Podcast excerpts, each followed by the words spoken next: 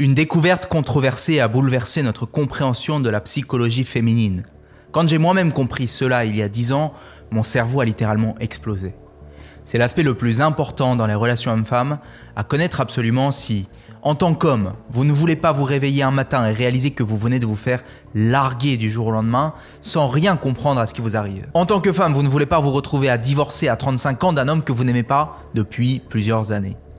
Cette révélation a tellement changé les interactions hommes-femmes qu'il y a eu un véritable avant et un après pour l'humanité. Malheureusement, celle-ci a aussi engendré une série d'incompréhensions, ce qui a créé un véritable fossé entre les hommes et les femmes, une opposition de plus en plus grandissante. Et aujourd'hui, c'est particulièrement pénible et douloureux pour beaucoup d'hommes et de femmes de se rencontrer. Aujourd'hui, et je pèse mes mots, l'humanité a besoin de vous pour prendre conscience de ce phénomène qui est en train de se jouer dans les rapports hommes-femmes et poser votre pierre à l'édifice pour apporter un véritable changement dans ces rapports. D'ici la fin de l'épisode, vous aurez compris la nature féminine sous un nouvel angle. Votre vie pourrait complètement changer comme cette découverte a changé la vie de millions de gens ces dernières années. Il est donc indispensable pour vous, j'insiste, d'avoir une bonne conscience de ce phénomène, aussi bien pour votre vie sentimentale, mais aussi pour, et je n'exagère pas, l'avenir de l'humanité. C'est de cela que je m'apprête à vous parler aujourd'hui. Le podcast Vivre mieux est là pour vous proposer une méthode, une nouvelle approche pour vous libérer de ce qui vous empêche de vivre dans un état d'abondance, de joie et d'amour, ce qui est l'état dans lequel nous aspirons à vivre naturellement, et de profiter de l'influence positive que cela pourra avoir sur les différents aspects de votre vie, sentimentale, sociale, personnelle, professionnelle et spirituelle. Je suis Julien Kim, bienvenue dans ce nouvel épisode. La découverte terriblement controversée qui a révélé le fonctionnement de la psychologie féminine et qui est à l'origine du conflit actuel entre les hommes et les femmes est Hypergamy. Hypergamy. L'hypergamie. l'hypergamie féminine. L'hypergamie féminine, c'est l'idée que les femmes sélectionnent généralement des hommes avec un niveau de désirabilité supérieur. En fait, de nombreuses recherches menées dans le monde entier, dont une récente étude réalisée par l'Université du Minnesota en 2017, confirment qu'il existe une forte corrélation entre le statut socio-économique de l'homme et sa désirabilité perçue par les femmes. Alors que la même corrélation entre le statut socio-économique de la femme et sa désirabilité perçue par les hommes est nulle ou légèrement négative. Ce qui souligne la propension des femmes à rechercher et s'accoupler avec des hommes qui sont issus d'une hiérarchie sociale plus élevée. L'idée prise dans un sens plus large, c'est que les femmes recherchent des hommes plus désirables et recherchent des hommes qui sont plus attirants. Il y a donc une tendance pour les femmes à aller avec des hommes qui sont supérieurs en termes de désirabilité.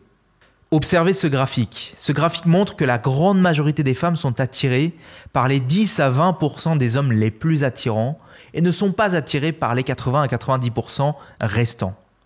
Pour soutenir ce point, des études montrent que les femmes considèrent que 80% des hommes sont moins attirants que la moyenne. Les femmes considèrent que 80% des hommes sont moins attirants que la moyenne, alors que les hommes considèrent que 50% des femmes sont moins attirants que la moyenne.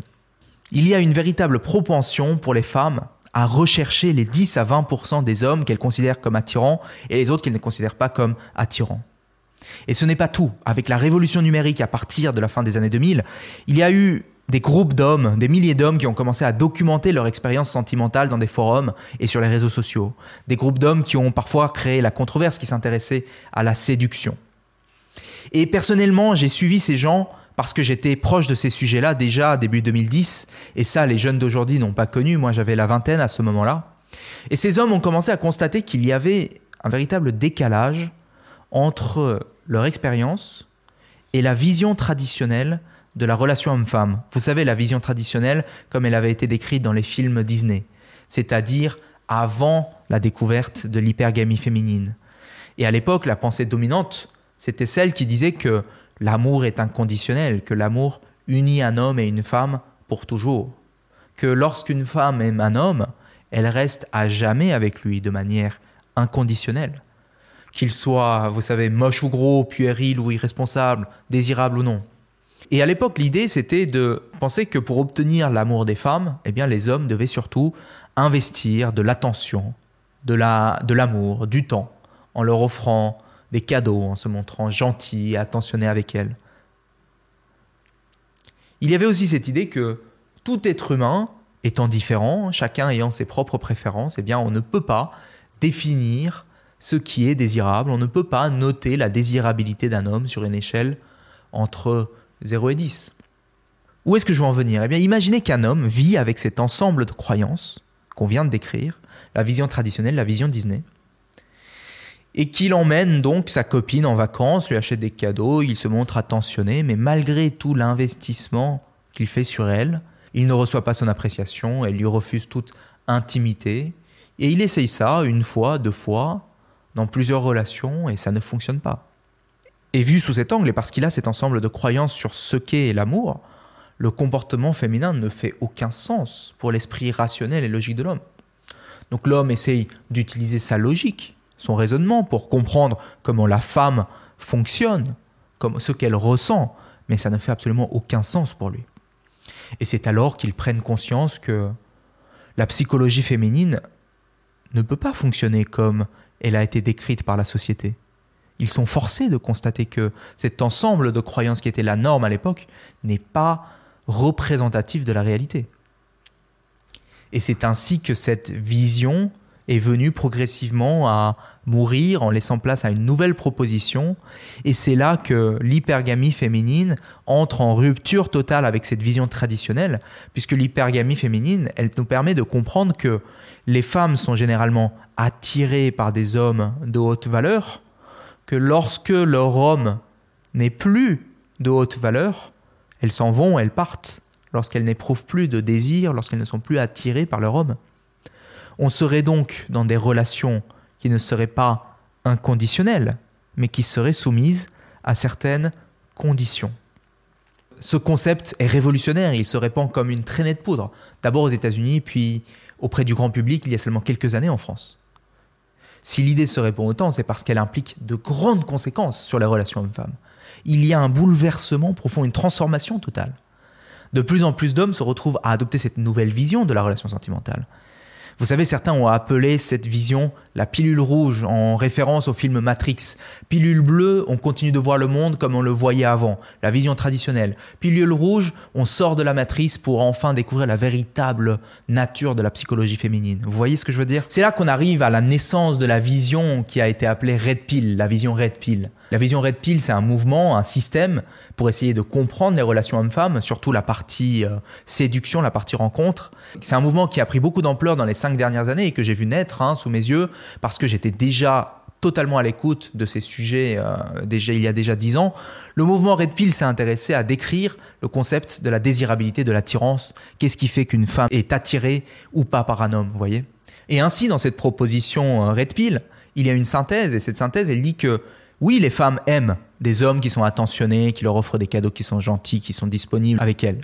Mais à une condition, qu'ils soient désirables au préalable. C'est-à-dire que l'amour ne suffit pas. Elles doivent désirer ces hommes pour pouvoir les aimer. Il y a une véritable prise de conscience qu'il y a cette notion de désirabilité, d'attirance, que euh, lorsqu'une femme n'est plus attirée, eh bien, les femmes se réservent le droit de les quitter. Et vous allez voir que c'est très important, aussi bien pour les hommes et pour les femmes, parce que cela va engendrer des réactions en chaîne chez les hommes, et ça va engendrer donc en conséquence un bouleversement total des interactions hommes-femmes. Si l'hypergamie féminine révèle l'idée qu'il existe un critère pour sélectionner les hommes sur leur désirabilité, il faut donc définir ce qu'est ce critère. Ça signifie donc que certains hommes sont plus attirants que d'autres. Donc la question devient, Qu'est-ce qu'un homme attirant? Ce que veulent les femmes. Et ça rejoint aussi la question pourquoi est-ce que les femmes seraient hypergames Et voici ma proposition de réponse. Les femmes sont programmées biologiquement à porter des bébés pendant 9 mois. Ça, vous, vous êtes d'accord, hein les femmes sont programmées à porter des bébés dans leur ventre pendant 9 mois. Les femmes doivent donc sélectionner avec attention leur partenaire. Parce qu'ils ont un très gros risque à se reproduire avec le mauvais partenaire. d'un point de vue génétique, mais aussi parce qu'elle va se retrouver enceinte et vulnérable pendant 9 mois, vulnérable, et elle ne pourra pas se défendre contre l'environnement extérieur pendant cette période. Elle a besoin, elle a eu besoin pendant très longtemps de sélectionner un homme qui est capable d'assurer sa survie, sa sécurité, sa protection. Les femmes doivent donc pouvoir compter sur l'homme pour la protéger du monde extérieur. C'est vital pour elle, c'est vital pour l'enfant, surtout lorsqu'elle est en train d'avoir cet enfant dans le ventre. Ce que recherchent les femmes est réellement ancré au plus profond de leur inconscient, sous-codé par des milliers d'années d'évolution. Le risque à se reproduire avec le mauvais partenaire est considérable, c'est une question de vie ou de mort. Il est dans l'intérêt de la femme de trouver un homme qui est compétent socio-économiquement au-dessus pour assurer sa survie. Alors qu'à l'inverse, du point de vue de la psychologie évolutionniste, les hommes ont eux intérêt à rechercher des femmes qui montrent non pas des signes de survie, mais des capacités à donner naissance. Ils ont intérêt à chercher également une variété de femmes, parce qu'il est connu que les hommes sont stimulés par la variété et par la nouveauté, pour pouvoir se reproduire et répandre leurs gènes avec le plus de femmes possible, et ce pendant toute l'année. Les femmes, elles, cherchent des hommes qui sont capables d'assurer la survie, de protéger. Donc au niveau superficiel, elles cherchent des signaux extérieurs qui prouvent que cet homme a été capable dans sa vie de survivre dans ses différentes sphères sociales, dans les différents domaines dans lesquels il évolue. Et donc ces signaux sont souvent ceux du statut social, de la gloire, de la ressource financière, des accomplissements, de la beauté du visage, de la beauté euh, physique, de la force physique, la symétrie du visage. C'est aussi une voix grave, un style vestimentaire, la taille, la santé.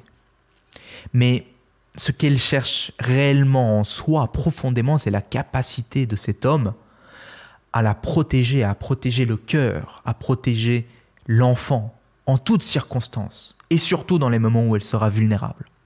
Et quand je dis ressources, ce n'est donc pas une question d'argent, je parle d'un homme qui est capable de transformer une situation difficile en une opportunité, de toujours pouvoir trouver des solutions quand il y a des défis, des enjeux. C'est un homme qui est capable de fédérer, de mener, de protéger les siens. Et les femmes sont particulièrement perceptibles à ces signaux, parce que c'est vital pour elles. Elles savent reconnaître des hommes qui n'ont pas la vision, qui n'ont pas la confiance en soi, qui n'ont pas une solide estime de soi, qui n'ont pas le courage, le leadership, la stabilité.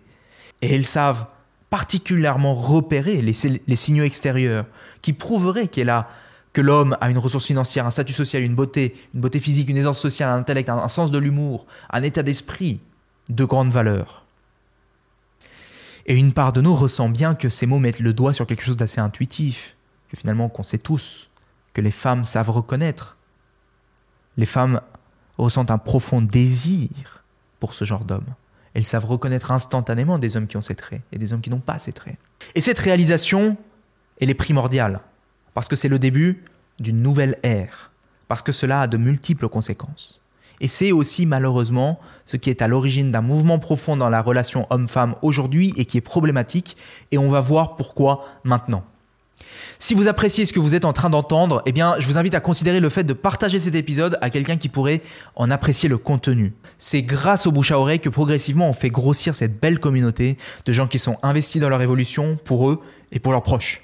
D'ailleurs, je vous invite à vous inscrire dans notre newsletter dans lequel je vous partage, en plus d'un résumé que je fais de ce que je dis sur les réseaux sociaux, des idées originales chaque semaine. C'est un email par semaine, le lien se trouve quelque part sur cette page. Donc imaginez que vous êtes un homme célibataire et que vous prenez conscience qu'avec l'hypergamie féminine, 10 à 20% des hommes vivent dans l'abondance sexuelle et le restant des hommes n'ont pas ou peu d'accès aux femmes, vivent dans un désert relationnel. Et imaginez que vous êtes un homme qui fait partie de ces 80-90%, particulièrement que vous êtes un jeune homme par exemple. Eh bien, l'hypergamie féminine produit l'effet d'une bombe chez ces hommes. Ces hommes découvrent que ce sont des hommes de faible niveau de désirabilité. Ils sont, ce sont des mâles bêta. Rappelez-vous, un temps, on évoquait les termes de mal alpha, de mal bêta, qui étaient des terminologies que je trouve très bancales, où on voyait le mal alpha comme quelqu'un de très agressif, un bonhomme, fort physiquement, le plus dominant, vous voyez le genre, et puis le mal bêta comme un homme faible, un mâle fragile, euh, qui était un peu sur le côté délaissé. Eh bien, savez-vous quelle a été la réaction d'une partie de ces hommes qui se sont vus comme étant des mâles euh, bêta? Eh bien, ils ont ressenti du désespoir, ils ont ressenti la frustration, un sentiment d'impuissance, ils ont ressenti la honte et la culpabilité, parce qu'ils se sont vus comme des hommes peu désirables et qui se destinent à ne jamais l'être. Alors ils ont commencé à développer une vision nihiliste, un certain fatalisme, un défaitisme à l'égard d'eux-mêmes, à l'égard de la vie et à l'égard des femmes. Et c'est un désespoir qu'ils ont commencé à entretenir très tôt dans leur vie, au collège, au lycée, comme quoi ça ne sert à rien, qu'ils sont voués à être seuls, il vaut mieux être seul que mal accompagné.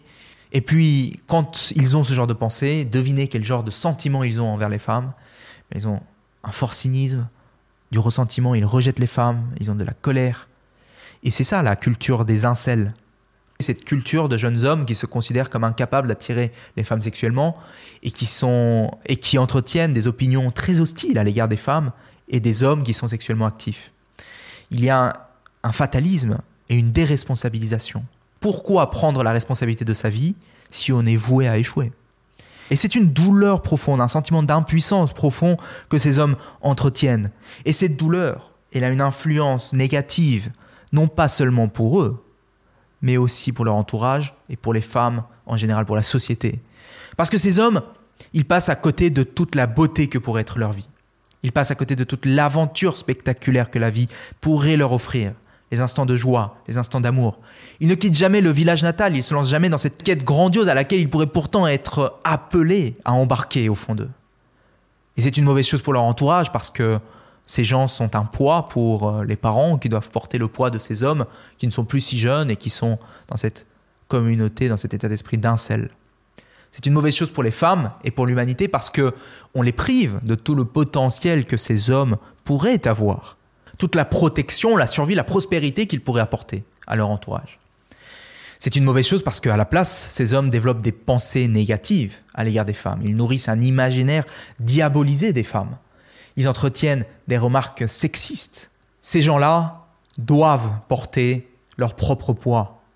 Quelle est l'alternative? Rester à jamais dans le fatalisme et le nihilisme qui les mène à une existence vide de sens? Non, ces hommes, jeunes et moins jeunes, doivent prendre le poids de leurs responsabilités tirer la conclusion essentielle qu'il est de leur responsabilité en tant qu'hommes d'exprimer leurs valeurs, de devenir désirables auprès des femmes.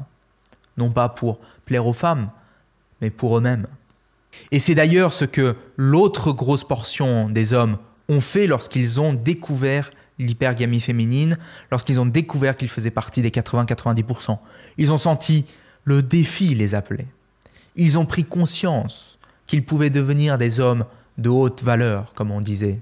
Ils se sont lancés dans une quête, ils ont été animés, ou bien par la colère de ne pas être à la hauteur, le désir d'évoluer, le courage de se lancer, la volonté d'être le meilleur. Ils ont entendu qu'aucun homme n'était condamné à rester célibataire, qu'aucun homme n'est condamné à rester repoussant, laid, peu attirant, que tout homme peut travailler sur lui pour être attirant, que tout homme peut travailler sur son état d'esprit, sa façon d'être, sa compétence, son rôle dans la société, sa capacité à générer des ressources, son aisance sociale, ses habitudes. Que le plus moche des hommes, physiquement, peut devenir attirant en faisant tout ça. Et que si en plus il travaille sur son charisme, son style, son physique, alors il peut atteindre tous les sommets. Il découvre que tout homme porte en lui un grand potentiel de devenir un homme de grande valeur. Parce que la plupart des choses qui font qu'un homme est désirable, oui, ils peuvent les cultiver, ils peuvent travailler sur eux. Ils peuvent aller à la salle de sport, ils peuvent faire de l'argent, ils peuvent. Et donc ils se lancent dans cette quête, ils font preuve de courage, de discipline, de volonté, et c'est une bonne chose, n'est-ce pas? Oui, c'est une bonne chose, mais attention seulement, voilà, combien parmi ces hommes font cela pour les mauvaises raisons?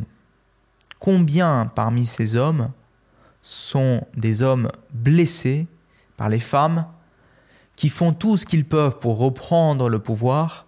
Ils sont allés à la salle de sport, ils ont séduit des femmes, ils ont obtenu la gloire, ils sont devenus riches, ils ont fait toutes ces choses, mais ça n'a pas suffi pour leur apporter la tranquillité d'esprit. Le mouvement Red Pill a créé une armée d'hommes issus souvent de milieux modestes, en quête de réussite, qui travaillent sur eux, mais qui s'isolent socialement, montent des business parfois douteux, entretiennent pour un certain nombre une certaine frustration, une certaine tristesse intérieure, et ce qui les distingue des incels, c'est leur coquille d'hommes accomplis, de bonhommes. Hein, de combien de combien d'hommes à l'apparence hyper masculine sont frustrés et en colère à l'intérieur? Ils sont toujours en réaction à la nature féminine. Ils sont en réaction avec la nature féminine, avec parfois un désir de vengeance, de reprendre le contrôle, de gagner sur les femmes, vous voyez? Et le mouvement Red Pill, c'est souvent la matérialisation de la frustration et la colère de l'homme blessé. C'est une revanche qu'ils cherchent à prendre sur les femmes. Enlevez-leur l'apparence de bonhomme et leur insécurité profonde est toujours là. Ils ont toujours profondément peur que leur femme finisse par les quitter pour un homme plus désirable qu'eux. Et cette idéologie de fond est en train de nourrir toute cette mouvance développement personnel, entrepreneur, business, indépendance financière, qui a fleuri avec TikTok et les réseaux sociaux ces dernières années. Et c'est ça le véritable problème aujourd'hui dans la relation homme-femme. Parce que cette réaction a créé une véritable fracture entre les hommes et les femmes. Regardez, euh, je, n'aime pas citer des noms et je n'aime pas montrer du doigt, mais regardez Alexis Chance, c'est mon avis, hein, et tous ces euh, hommes qui le suivent. Aujourd'hui, il est en fracture complète avec les femmes. Il juge, il est dans la colère, il est dans le ressentiment, il est dans l'instrumentalisation de la femme. Il y a une véritable opposition entre l'homme et la femme. Et ça se sent dans leur énergie, dans leur fréquence émotionnelle. Vous me suivez? Et c'est une mauvaise chose. Pour ces hommes-là, parce qu'au fond, ils sont toujours blessés, ils se sentent toujours seuls et en réaction face à des femmes, en réaction face à une société, et en réaction face à une société dont ils veulent s'échapper. La Red Pill, vous savez, au départ, c'était un projet louable. C'était né de la psychologie évolutionniste et de la séduction. C'était la, la volonté de comprendre les femmes. Mais aujourd'hui, il y a un pessimisme de dingue, surtout aujourd'hui dans le contenu français. Moi, je connais ça depuis 2008. Euh, euh, ces idées-là. Et cette idéologie, elle a dérivé en France. Dans le rejet de la femme, dans l'instrumentalisation, il y a une vision très négative de la femme. Et c'est une mauvaise chose pour les femmes qui rencontrent des hommes qui sont solides en apparence, mais qui au fond ne peuvent pas leur apporter la sécurité et la protection intérieure qu'elles recherchent. Imaginez si un homme est en opposition à la femme, ne veut pas son bien, comment voulez-vous que ce genre d'homme peut apporter une sécurité intérieure, émotionnelle à la femme? Et c'est dans ce genre de relation que se retrouvent tellement d'hommes et de femmes aujourd'hui, je peux vous le garantir. C'est ce que je vois parmi les personnes que j'accompagne, qui viennent avec cette envie de, de prendre la revanche sur les femmes. Comprenez-vous qu'il y a une véritable urgence à agir face à ça? Nous devons absolument nous sortir de cette situation. Et écouter la suite parce que la réponse ne se trouve pas dans le red pill, la réponse ne se trouve pas ici, elle se trouve plus loin, il faut aller plus loin, c'est d'une importance capitale. Parce que l'alternative c'est le conflit, la division, la souffrance. Et c'est important, je m'adresse aussi aux femmes parce que c'est ça que vous voyez, tous ces hommes qui donnent l'apparence d'être des bons hommes, mais qui au fond sont des petits-enfants et qui ont peur. Il faut faire quelque chose. Alors qu'est-ce qu'on peut faire? Nous devons réconcilier les hommes et les femmes une bonne fois pour toutes. Et c'est possible. Voici ce qu'il faudrait faire. Est-ce que vous connaissez l'échelle de conscience? Cette échelle, je la montre euh, régulièrement sur ma chaîne. C'est l'idée que chaque individu vibre à une fréquence émotionnelle qui lui est propre. Tenez par exemple, l'incel vibre à la culpabilité et à la honte. L'homme qui est dans le développement personnel la red pill est dans le courage, la colère ou la volonté. Et c'est l'idée que sur cette échelle, il est possible de monter en fréquence émotionnelle, en fréquence vibratoire, ce qui permet à cet individu de vivre dans un meilleur état, dans une meilleure qualité d'être. Au-dessus de la culpabilité et de la honte se trouve la colère, le désir, la volonté, le courage. Et au-dessus du courage, qu'est-ce qu'il y a? Il y a l'acceptation. L'acceptation. Les hommes et les femmes peuvent accepter. L'homme peut digérer entièrement les conséquences de cette découverte qui a été l'hypergamie féminine. Il peut digérer cette découverte, mais de la bonne façon. Parce que celui qui est en colère, celui qui est dans le rejet de la femme, il n'a pas encore digéré cette découverte. Pour les hommes qui sont dans la culpabilité et la honte, c'est ressentir cet appel, cette quête grandiose qui est le projet de, leur vie. Et c'est de prendre la responsabilité pour devenir la meilleure version qu'ils puissent être, pour leur bien, pour le bien de leur entourage, pour le bien des femmes, pour le bien de l'humanité. Ensuite, pour les hommes qui sont en colère, c'est de guérir de leur rapport aux femmes, des blessures du passé. Pardonner ce qu'il y a à pardonner et accepter la nature féminine. Qu'il n'y ait pas de réaction lorsqu'ils découvre la nature de l'hypergamie féminine. Et je veux vous parler d'un secret que seule une poignée d'hommes ont commencé à prendre conscience. C'est que les hommes qui disent Ok, je fais du développement personnel, j'ai des abdos, j'ai de l'argent, je suis confiant, et donc j'aurai maintenant les femmes de mes rêves qui vont enfin me désirer. C'est exactement la même chose que de penser que de penser si j'investis mon temps, si je suis attentionné, si je suis gentil avec elle, elle va pouvoir m'aimer en retour. C'est la même chose. Et seule une poignée d'hommes comprennent qu'il ne s'agit pas de ça. Non, il s'agit d'accepter, il s'agit de digérer, il s'agit de connecter à un niveau profond avec la nature féminine. C'est réaliser qu'il y a aussi de la beauté à cette nature féminine qui a besoin de se sentir attirée, de ressentir ce désir. C'est accepter de ne plus vivre en réaction à cela. L'alternative, c'est de continuer de vivre en réaction et de nourrir cette colère, ce sentiment de honte et d'entretenir des pensées négatives à l'égard des femmes et devinez les résultats que vous obtenez quand vous entretenez ce genre de pensée. Vous comprenez que vous ne pouvez pas avoir de résultats positifs. Non, ce n'est pas la bonne solution. C'est quand les hommes seront en paix avec les femmes que le masculin pourra, dans toute sa splendeur, surgir, un masculin qui est protecteur, responsable, visionnaire, aimant. C'est lorsqu'ils auront entièrement digéré cette réalité, entièrement accueilli la nature féminine, que ces hommes pourront avoir des relations complètes et pleines. Les femmes ne sont pas des ennemis, elles ne doivent pas être euh, craintes ou haïes. L'acceptation. En acceptant, la femme peut se connecter avec sa véritable nature, célébrer, incarner sa féminité, prendre conscience de sa nature, euh, à se sentir attirée et à désirer des hommes qui sont de grande valeur. Et en acceptant, elle peut faire preuve de compassion aussi pour ces hommes qui sont en train de faire tant d'efforts pour devenir une meilleure version, quelque part aussi pour les protéger, malgré les blessures, malgré les mots blessants qu'ils peuvent vous projeter sur vous. Parce que quelque part, peut-être qu'on peut se réaliser aussi que ces mots blessants sont en fait des mots d'amour. On peut arriver à un niveau de compassion dans lequel on peut arriver à voir des hommes qui vous insultent, avec les pires noms imaginables et possibles, comme un message de je suis tellement blessé, j'ai tellement besoin d'être aimé, je veux tellement vous aimer que je vous déteste et que je vous envoie toutes ces émotions désagréables, que toutes ces insultes. C'est voir et prendre conscience que tous ces hommes sont en train de cheminer pour trouver la conciliation avec ces femmes. Ils sont en train de faire tout cela pour vous offrir cet espace de sécurité dans lequel vous pourrez rayonner. Et en pardonnant, les femmes peuvent guérir et s'ouvrir à nouveau à la masculinité. Les hommes ne sont pas des ennemis, ils ne doivent être ni craints ni haïs.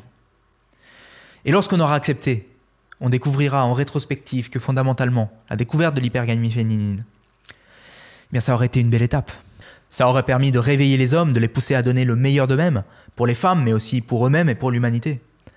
Pour les femmes, eh bien, ça aurait permis d'avoir une meilleure compréhension de leur nature, de célébrer leur nature, de comprendre la réalité aussi parfois ingrate pour la plupart des hommes euh, qui sont en train de vivre, le rejet permanent, euh, l'indifférence générale, et être en compassion avec cela. Et ainsi réunir les deux euh, polarités. Mesdames, Messieurs, il y a aujourd'hui un véritable conflit qui se joue entre les hommes et les femmes. Mais il y a un espoir, il y a une possibilité. Cet espoir, c'est de prendre conscience, c'est d'accepter, c'est de faire la paix. Donc je lance un appel. Réveillez-vous. Si en vous, vous avez du ressentiment à l'égard des femmes ou à l'égard des hommes, allez explorer cela. Prenez le temps d'accepter, prenez le temps de guérir, prenez le temps de pardonner. Vous pouvez changer l'humanité. Et c'est urgent d'incarner ensemble, hommes et femmes, cette évolution, pour le bien de l'humanité, il est urgent d'accepter la nature féminine, la psychologie féminine. C'est une nécessité. Trop d'hommes et de femmes aujourd'hui sont en conflit les uns les autres. C'est pour notre bien. L'alternative serait de perpétuer le chaos entre les hommes et les femmes. Est-ce qu'on veut un monde qui est fait de conflits incessants entre les hommes et les femmes? Je ne crois pas. Est-ce qu'on veut un monde où nos blessures, nos rancœurs nous empêchent de connecter à un niveau profond les uns les autres? Je ne crois pas. Est-ce qu'on n'a pas envie de vivre des relations plus belles et plus épanouissantes? Nous pouvons le faire et je vous y invite. Vous pouvez aujourd'hui apprendre à y voir parfaitement clair dans les relations homme-femme, vivre de plus belles relations. Découvrez la méthode simple pour comprendre la psychologie homme-femme. Rejoignez cet atelier dans lequel je vous emmène plus loin dans cette réflexion. Et ça vous permettra de savoir tout ce qu'il y a à savoir sur les hommes, sur les femmes. Parce que cette acceptation dont je vous ai parlé aujourd'hui, c'est en réalité qu'une première étape. Je crois qu'il y a un nouvel éveil global qui est en train d'avoir lieu. On est au début d'un nouvel éveil, un nouveau voyage qui permettra au grand public de prendre conscience de la véritable nature de la femme et de la véritable nature de l'homme. Parce que l'hypergamie féminine, ce n'est en fait que la manifestation d'un phénomène bien plus profond, une réalité que certains peuvent parfois qualifier de spirituelle, Et cette réalité pourrait profondément déverrouiller le véritable potentiel masculin, féminin qui sommeille en chacun de nous. L'hypergamie féminine, vous savez, c'est seulement la conséquence, c'est seulement la forme qu'a pris un phénomène bien plus profond et qui existe en nous, qui a toujours existé en nous. Et ça, la plupart des gens n'ont pas vu. Je vous en dis plus dans la méthode simple pour comprendre la psychologie homme-femme, qui est un atelier en ligne à découvrir maintenant en cliquant sur le lien qui s'affiche. Rejoignez cet atelier. Par ailleurs, nous avons une soirée découverte en direct sur Zoom gratuite qui arrive très bientôt. Regardez dans les liens en description pour ne pas la rater. Je vous invite vivement à vous inscrire si vous êtes disponible à la date proposée. Nous avons un nombre de places limitées, donc cliquez sur le lien maintenant. Il vous suffit de cliquer sur le lien qui s'affiche quelque part sur cette page ou en description. Mesdames, messieurs, merci d'être toujours à l'écoute, de vous intéresser à notre contenu et d'apprécier toutes les informations que nous diffusons. Ça nous touche à moi et mon équipe, ça nous va droit au cœur. Si cet épisode vous a plu, dites-le nous en commentaire, je serai ravi vous répondre. N'hésitez pas non plus à le noter, le partager autour de vous. Ça nous aide énormément, le fait de diffuser hein, notre contenu à une audience plus large. Abonnez-vous pour ne pas rater les prochains épisodes. On avance ensemble. C'était Julien Kim. Le meilleur est à venir. Ciao.